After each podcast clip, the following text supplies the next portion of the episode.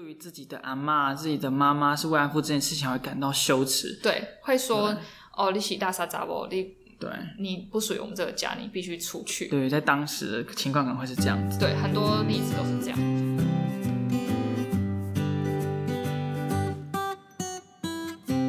欢迎来到一个等，我是网才，我是 Betty。今天呢，我们 Betty 要跟我们分享一个有一点点沉重，但是有非常有深度的话题。那这话题呢，就围绕在所谓的慰安妇上面就。是二战时代，让我们时间咕噜噜噜噜噜噜倒转到一九四零年。可可是我现在好饿哦，录录音录突然认真不起来。对，对，好，那我今天要想要跟大家分享一个是又由人所记载的历史，然后它是一个正在消失的历史。因为我之前在不知道大家有没有听过，叫做阿嬷家女性与人权和平博物馆，老师有我有听过，关我屁事！我们 shut up 还是好像 shut up bitch。老师变英文了。然后那个哦天哪，我这样 shut up bitch 那个 bitch 就整个对啊，就整个女性主义出来了。对啊出来轰你了，来女人民来攻我，来攻我，你真伯恩哦。然后呃，那个呃，我就讲然后 好，那个博物馆呢，就坐落在呃迪化街，比较靠大桥头那边的迪化街，就是你办完月老，然后就喝着那个仙草茶，然后走走走走走走，再走十五分钟就会走到那个女性与和人权和平博物馆。那这个博物馆呢，是有一个是由妇女基金会所成立的，然后妇女基金会会在一九九一年到二零零六年一直在帮助慰安妇阿妈他们重建他们就是受伤的，就是他们之前的这些回忆啊，然后修补他们的就是受伤的心灵，然后也带他们做多很多活动。那慰安妇现在在台湾，就是大家都称他们为阿妈，就是因为他们现在一九四呃，他们一九四五年二战时期的时候，大概是年轻的貌美的女子，那他们现在可能已经八八九十岁，然后已经渐渐很多都凋零，然后现在台湾仅存好像剩两位嘛，可是我现在就是手手边资料没有很完整，因为他们那个资料不会透露太多，嗯，就算尽管我在那个博物馆当过两年的志工，但我们其实可以接收到的资料，其实还不是最贴近他们的资料，都是一些经由一些社工去跟他们访谈。你们那种脸那应该有就是了。哦，好啦，哦，我们小小插播一下，因为我们后来发现我们两个很多赘词跟那个重复的口头禅，像 Bailey 就是然后跟就是，那我要发誓，如果自己讲然后跟就是，你们捐钱给我对，每听到一个就是跟然后就捐十块。啊耶啊那我就就明天就是 没有救世主，大家谢谢大家。好，然后我讲到哪里？哦，我讲我讲然后了，你还好可讲干呢。你在聊慰安妇，然后讲然后干就是 OK。那台湾就是现在留下来，就是还仅存还活着的阿妈已经渐渐变少。之所以会有慰安妇这个这个呃这个需求呢，是因为日本在打仗的时候，他们要提供那个日本军呃让他们兵呃怎么讲，就是啊我要救世了，哎呦，你好像你好像在台上报告，然后被被老师定的那个研究生、我只要讲认震惊的事情，我就会卡词。怎么办？完了。好，然后日本军他们要提供性服务，然后要他们这些女生主要是来自呃日本本土，然后台湾、朝鲜半岛、中国也有蛮多的，那跟中南半岛，然后会从这些地方，然后募资，不是募资，就是找一些呃招募一些女生来当他们的性服务的对象。那他的用意，他官方说法是说，如果没有建立一个慰安所，他们日本军可能会在当地找很找当地的妇女，那可能会有一些性病的问题，就是传染疾病的问题，哦让他们兵力下降，让他们没有好好办法作战。哦，然后他们就想要呃集中管理那些女生，让提供这些服务，那顺便也是可以让他们就是管理卫生方面。那他们有定那个法，就是他们其实有定，他们官方其实对这个慰安妇条款定了非常严格的法律，就比如说他们可能规定说，哦，呃，日本军不能对女生就是除了性以外不能有什么暴力啊，然后就是他们其实有定法的，然后比如说全程一定要使用保险套，那要确保这个日本军的不会被感染，然后要确保他们的战力。就是乍听起来好像在保护当当下的慰安妇，其实他们的思考逻辑都是站着要保护日本国军的那个军力，对所以他们是自私的出发点。对他们官方就是说啊，我这样集中管理的话，对我这样才能保确保军力嘛。对，但其实他们这个法的出发点完全没有针对那些慰安妇着想。他们都不 care 他们，好可怕哦。对，那这些女生的招募的来源其实有分三种，嗯一种是用只用骗的，就是嗯。直接就骗你说哦，就是去那边当厨，就是厨工啊，去当护士啊，不要讲这个故事啊。大家可以额外跟大最后家分享，大家不要听，大家听到最后，我们，就可以有一个小彩蛋哦。然后第一个就是用骗，然后第二个是用就是直接直接从那个酒家里面找，就是当红的女，哦。就是呃算艺吗？就是那种、他们可能没有卖没有卖性服务，但他们就是在就是酒家里面会抽签，然后抽到谁谁就要去当慰安妇。啊，然后第三种是他们说会给钱，他们嗯有跟你说就是去做性服务，但他们有保证说一定会给钱。哦，但他们当下是知道他要去做性服务，对，然后可但是能最后没给。最后的话，这个之后再说。好，然后他就是当下他以为会有钱嘛，然后他可能家境困难啊，没有办法，也缺钱，所以他们就会被就是为了家境，然后就会选择去做慰安妇。所以有，所以其实他们并不是所有的慰安妇都是被骗的，有些是自愿的，有些是被抽到，嗯，并不是所有慰安妇都是都是这样，都是历史里面讲的那么坏，就是被骗吧。但其他两个下场，其他两个来源也没有好到哪里去。对，哦，OK，但那个说会给钱的，其实最后也没有给钱，因为战败之后，呃，他们的那个好像是土哎、台湾银行什么银行，反正就是战败之后那个币值整个变，哦就算他有给，但真正日本军方有付给他们，但他们的付给他们的钱已经不能在台湾就付不出啦。他们有付，但在台湾已经不能使用了。哦，那有分，就是有些是会被派到南洋啊，被派到中国东岸嗯当慰安妇，然后比较多是南洋。那也有当地的慰安妇，比如说原住民慰安妇，他们可能在华东的战场，就是他们就会找一个山洞，然后把把非常简陋的山洞就当成一个慰安所，拿去哦，我听说过这个。嗯，然后这个山洞其实现在还留着，只是封起来了。嗯，哦，以上说的这些，如果有什么错误的地方，都可以 跟我们讲，因为我是两我两年前在那边当职工，然后非常多的细节是在那个博物馆里面才可以看到的。那我现在只是用回想的方式去回想之前里面的展览的细节。嗯，那他们他们其实常设展就有记录这些非常详细的记录这些法规啊，嗯，然后这些被就是呃招募女性的一些规范。嗯，对那如果如果真有错的地方，可以跟我们讲，因为我我真的不我我对我的记忆力不是很很有自信。金鱼脑边小力一点。嗯然后这些慰安妇其实他们他们其实除了性之外，他们其实蛮常受到日本军人的嗯暴力，就是可能有些是什么什么肚子这边刺一刀啊，或是或是就是呃强奸你之后就会就是会直接用暴力的方式，然后让你就是半身不死这样。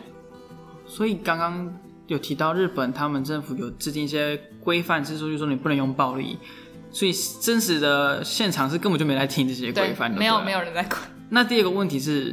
为什么他们要有这种暴力行为？是为了抒发，还是他们瞧不起慰安妇？这个心态是什么样子？我认为都有，嗯。因为那时候战争战争的时候，大家是压力都对对对很紧绷，很哦。压力很大的时候，然后嗯。就是当然会想要抒发嘛，然后再来就是当战争的时候，像大家都会说，就是什么抢钱、抢粮、抢娘儿们，就是把嗯女性作为一种物品嗯。在对待，那这时候已经没有把它当成一个哦。人在看待了，所以他可能不会感受到他也是个人，他也是有伤害、有感受。她是。个沙包，对，真的就是很可怕哦但也是有传出一些蛮就是感情的故事，比如说哦，就是一直啊，就是我们的剧啦，不是啊，这是真实的故事，就是可能会一直去买他的时段，嗯那买他时段就是让他休息，然后跟他聊天，也没有要也没有要就是对他施也是有那种真性情的浪漫故事发生，不过不是大多数吧？我想，而且这些故事是真的有被记载下来，然后在、嗯呃在博物馆里面，如果你听导览的话，应该也会听到。然后这些慰安妇在战败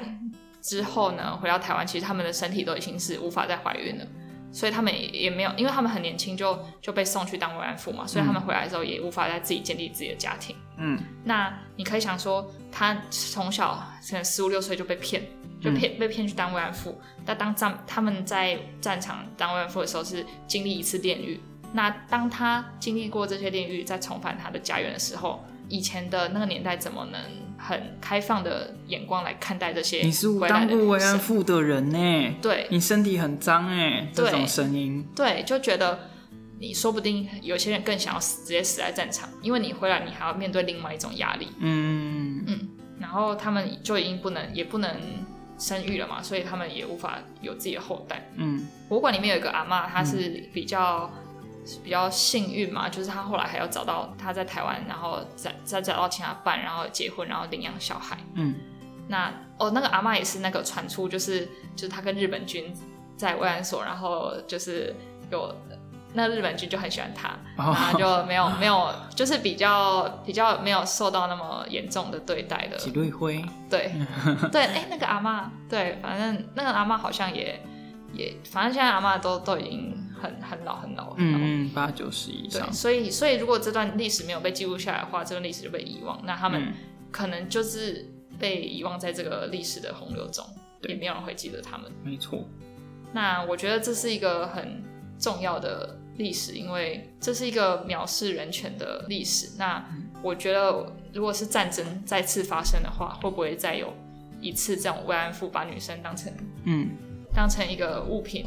不是当成一个人来对待的事件再次发生？所以我觉得记录这段历史的话，是可以作为以后呃或是一直正在发生的性侵或是性暴力的事件作为一个警惕，这样。嗯那妇女基金会他们说，台湾至少一千两百个人嗯以上的慰安妇，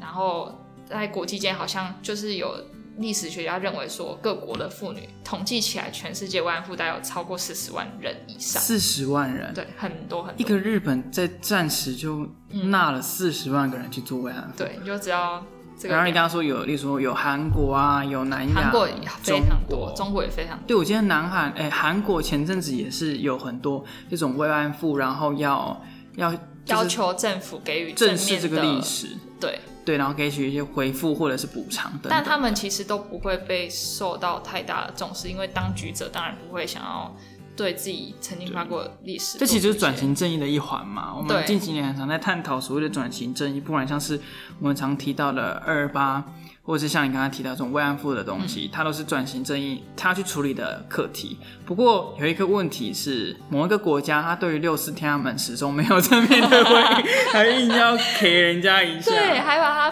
批啊，成算了啦，那个都不在我们讨论的范围内了。我们是那建立在一个目前当前是民主啊，然后正常民主、自由、开放的社对会该有的作为。对，那这是转型正义的一环，以后可以来跟我们可以请我们的来宾来跟我们多聊聊这一块。我相信他们手上应该也有很多想要分享的，对，而且一定有人讲的比我讲慰安妇这件事还要就是他不会有旧事跟然后。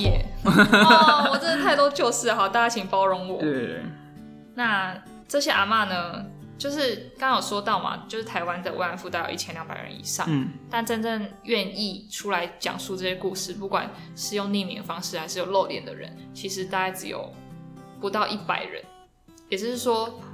就是真正真正真正有记录在那个博物馆的名字墙上，好像只有五十几个，我忘记了，是两年前的事，啊太久。嗯然后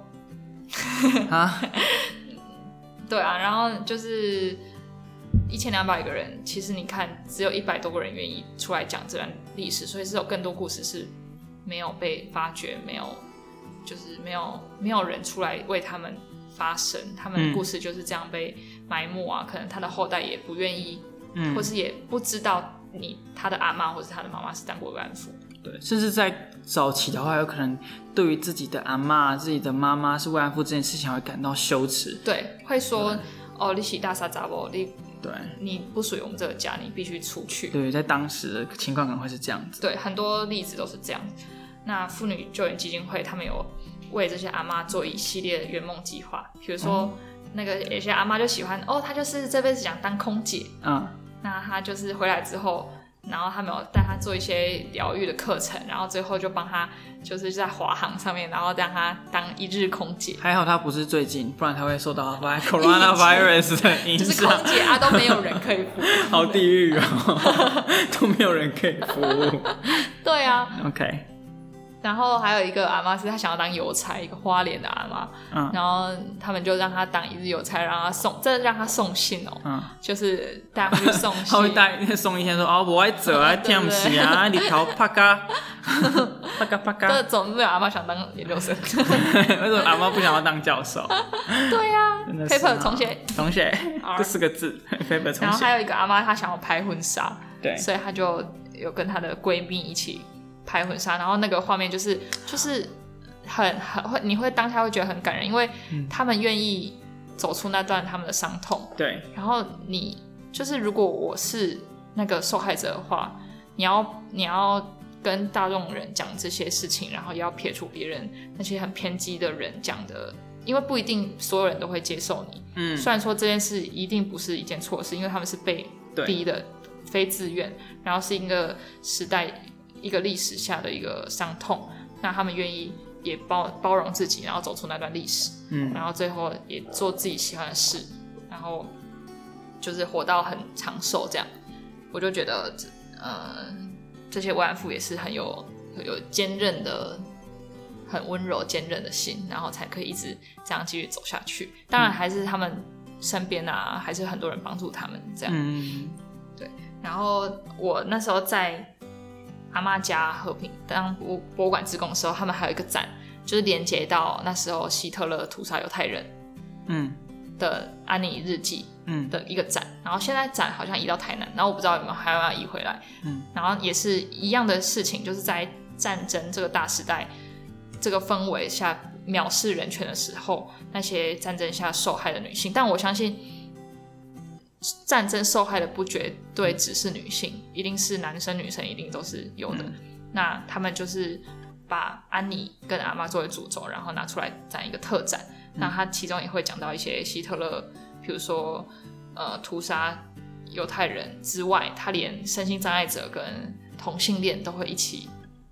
屠杀。反正那个展讲的很细很细，我觉得蛮值得去看。嗯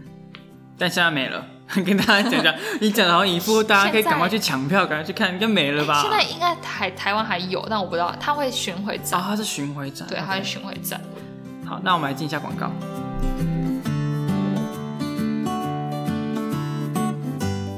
大卫哥，每个女孩的理想型，台湾史上粘着度最高，平民偶像席卷全球，两万英尺高空直播，宠粉达人带你上诺亚方舟。不管是吃播唱歌、多人运动、线上粉丝会，都等你来哦。YouTube 搜寻南加王力宏大卫哥 Hero 一二二七一九九二，你迷航的船长。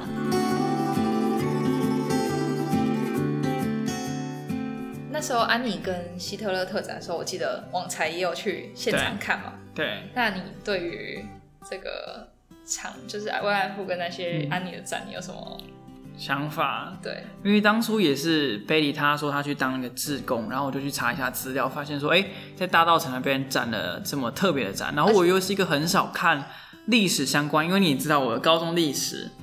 非常惨烈，然后导致于我在高中时期非常还有国中时期极度厌倦历史，我连蒋中正跟蒋经国是谁都分不清楚，至今为止都是这样子的。对，那但是因为那时候是他去做这个自工，然后我就很有兴趣，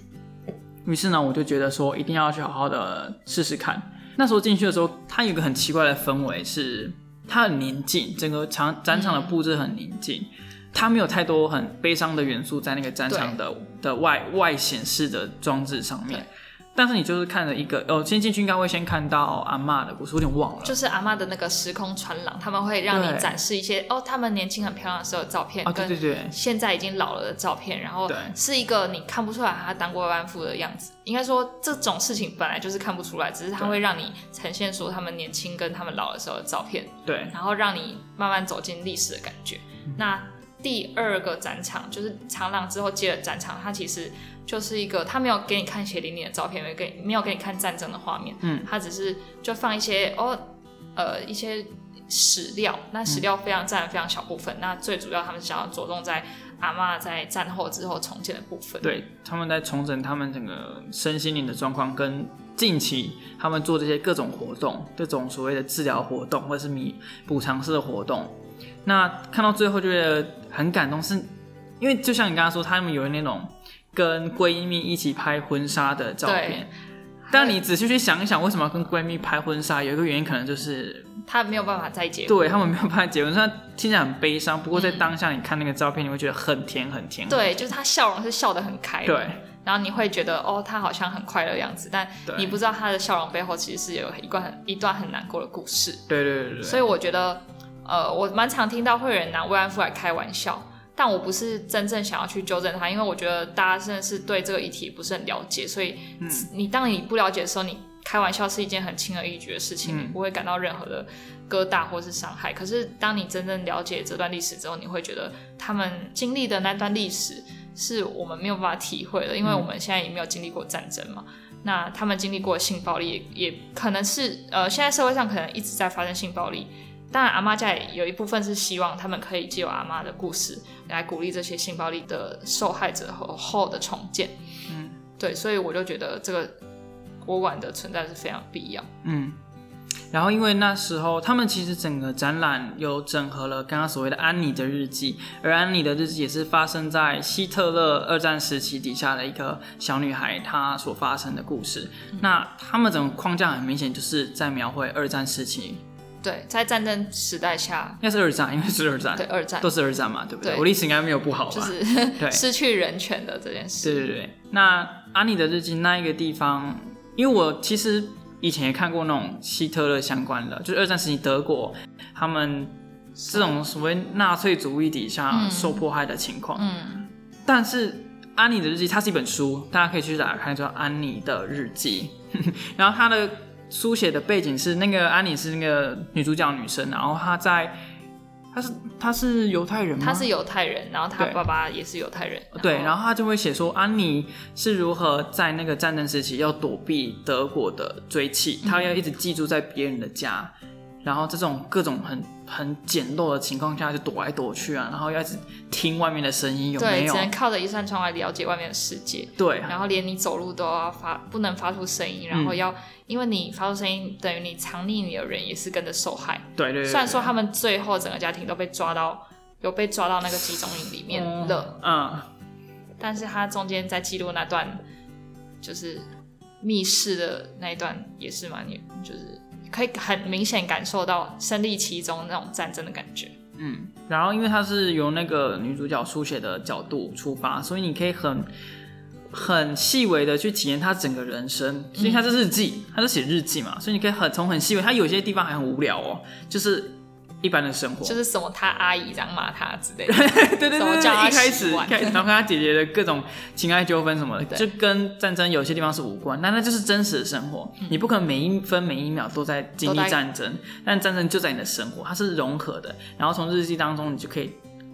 有点像完整的去，也不是说完整，你可以去试着去体验他当下的生活。嗯，你可以呃从旁观者的角度换到主观的角度，再换到可能当他的家人的角度，就是可以切换各种不同的角度来看这件事情。哎，我们以后要不要聊聊聊我们日记啊？我觉得我们日记应该也很精彩。我现在很久没写日记嘞，哦，我很久没写，观众，你有在写日记的习？我觉得现代人也很少有写日记的习惯呢。可是我觉得很棒哎，因为写日记是一种就像可以穿越时空的感觉。我觉得如果现在晚上呢，大概两三点我就好累，好想睡，我就不想写日记。你真的太忙了。因为最近而已，最近而已。对啊，我最近很久没写了。那我要想一下，就是额外，因为就是刚好最近有一部电影也蛮红的，就是《Jojo Rabbit》哦，我跟你吐槽男孩。对对对，对，这这部片也是在写嗯，也是在写德国纳粹那个统治底下，呃，德国发生的事情。不过他是用一个小男小男孩的的视角，然后当幻想的视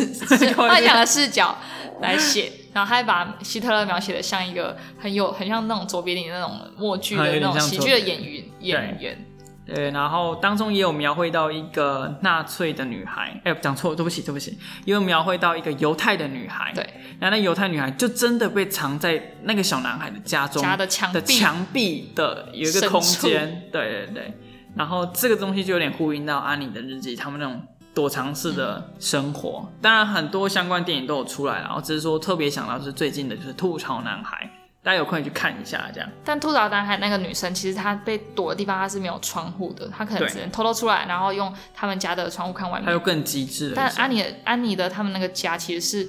呃，之前他楼下的人在结婚的时候，他有录影，嗯然后录影有看到安妮从是从他的头从那个窗台伸出来看外面，嗯就是还是有记录到安妮的身影，然后有一些影影片的记录，嗯就是很小很碎的片段，嗯有记录到安妮的身影，嗯然后自己也是，我就看到当下就觉得哇，就是很起鸡皮疙瘩，因为他就是，你不觉得历史就是一个可以让别人随便串写、随便改编，让你接收到你想要的资讯？对。可是安妮的日记被保留下来，她的身影被保留下来，就可以很直接的证明说，哦，这段历史是真实在发生的。你可能是某个党无法无法这样直接篡改的。某个党 不行啊，我们一直在攻击别人。好，然后那部电影，因为有我觉得时空是不是有点不太一样？因为《吐槽男孩》他是在描绘德国要战败前，也是德国最后希特勒最后执政的时期。对但那时候好像是他简直就发疯了，对，就是他最就是所谓的那叫什么肃清吗？还是什么？就是抓的最严重的时期、嗯是在后半段。嗯，那我猜这边安妮是在比较前半段，至少还可以自由的活动。安妮她安妮的日记是不是在比较前半段啊？他从前面都有写到后面，就是他他涵盖了蛮，因为他啊他日记好像写了那一本记记录了蛮多的，但嗯他应该说安妮的经历，他会他日记里面会写到呃呃不用躲躲藏藏前的日子可以干嘛，还可以上小学。跟他躲躲藏藏后的日子就是只能这样，嗯所以他会写到蛮跨时代的，就不仅止于他们只有在被像吐槽男孩那边，就是纳粹疯狂在抓人，在倾诉遗迹的时候，对对对对，哦，懂。是不同的，可以看到更多的时代面向因向为。我记得吐槽男孩他描绘的时期，可能我想应该不超过一年吧。对我我不太清楚啊。然后这，然后吐槽男孩最后结局啊，暴雷，对，哎，这会不会其实有人就？是好的，我觉得还是不要爆雷。不会啊，都那么久了，都没有，我跟你没去看讲的人，。很多人就在说碎碎念。好，那还没看的人来，现在关掉去看，看完再回来听。对，回来再听第二遍，然后要按要按 download 才有加，对我们的流量才有加一，多 care。超 care，，没有来开玩笑。对啊，好，那那还有什么想要跟我们分享的？我蛮想分享我在那边当志工，他会有一些训练。嗯那我觉得最最有意义的训练是，他会是一个戏剧的练习。嗯然后他的那个他，反正老师就说，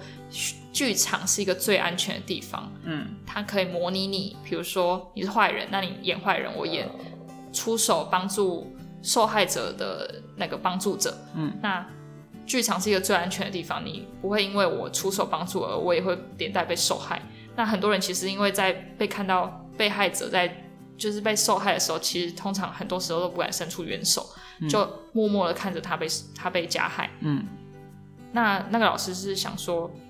我们可以借由戏剧的练习，然后练习我们可以适时的在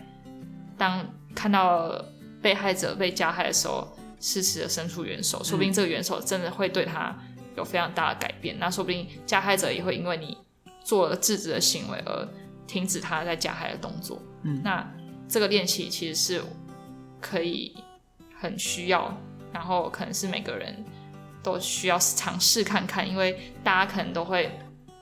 生活中多多多少少可能会有霸凌别人的经验，或是被霸凌的经验。那这个练习都是可以让我们往更成成熟的人的那个路上走的。然后我觉得我在那个地方当志工，当完之后。心灵有变得蛮成熟的，虽然说我他开始说都是在讲干干话。但我其实私底下也是一个干话女，知性、成熟、我没有帮你背书哦，很很有专业的。你就只会模仿大卫哥讲脏话跟放一个烂梗。对啊，对啊。对啊，就是这样。OK，对啊，好啦，那就很开心可以跟大家分享这个历史，因为我觉得这个历史是一个由人记载的历史，它不是它不是一个很可以用文字记录，因为你那些受害的过程可能没有办法很很用文字记录下来，然后它都是用人口述下来的历史。哦，对它没有办法像就是什么像历史课本写的那么那么清楚，所以当然历史课本上不会记载那么多，可能用两句话就带过慰安妇的故事。嗯但它其实里面是有非常多的转变，从他被骗啊，被当慰安妇的过程，到最后要怎么社会大众怎么接受他，其实他在身为一个人，从人的角度来看的话，他是有非常多面向的转变。是的，对，那我就觉得这个历史是非常被需要被记录下来。如果这些人慢慢凋零之后，其实没有人在记得这些故事的话，可能就会没有办法作为以后发生悲剧的的一个接近。对借鉴。好，好，